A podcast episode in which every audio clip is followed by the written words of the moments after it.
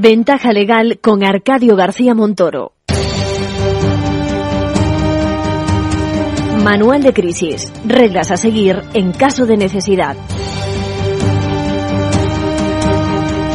Bueno, hoy atendemos una pregunta que me acaba de hacer María Rosa, a resultas, por desgracia, de la actualidad que nos trae la pérdida de más de una decena de vidas humanas en Murcia y todo como consecuencia de un incendio en una discoteca, ¿no? María Rosa es responsable de los servicios generales de un servicio asistencial de la tercera edad en Sevilla y comparte que siempre se ha preguntado qué tendría que hacer ella en esos casos donde se producen víctimas y por experiencia, entre tanto caos, leo textualmente, nadie sabe dar una respuesta ni la Administración Autónoma a la que el centro que dirige sea adscrito ni, ni, ni, el abogado que es el responsable de recursos humanos y no es su función y, al final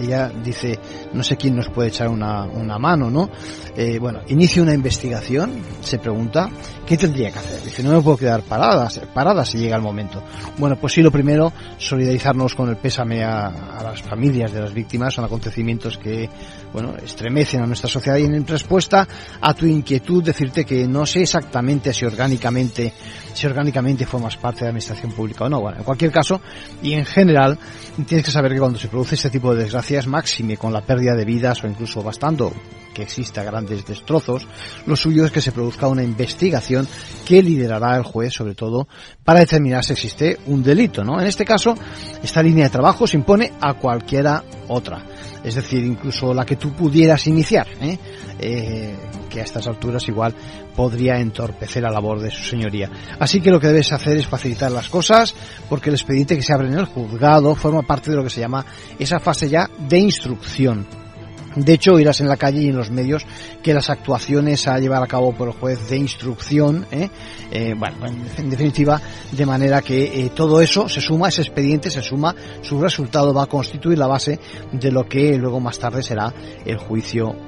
Por tanto, limítate a colaborar y si se te ocurre alguna medida para que la investigación se desarrolle lo mejor posible, pues comunícalo a su señoría, porque además eh, ella dispone de otras herramientas que han de ser respetadas por todos, como es por ejemplo la adopción de medidas cautelares. Bueno, no te preocupes porque vas a estar en buenas manos si eso ocurre, la verificación de lo que ha ocurrido, eh, la intervención de peritos, la declaración de testigos, todo se va a sumar e incluso se va a disponer de los medios de prueba para contrastar las pruebas y, todo culmina, como decimos, en lo que se llama el sumario. Bueno, en el caso de que tuvieras la consideración de administración pública, que ya digo, no me ha quedado claro, solo una vez que quedase cerrado el caso en sede judicial, es cierto que con fines podrías abrir un expediente para sancionar, para castigar por los mismos hechos en virtud de un principio que conocemos como non one bis in es decir, que permite ese doble castigo, por ejemplo, eh, si el funcionario fuera eh,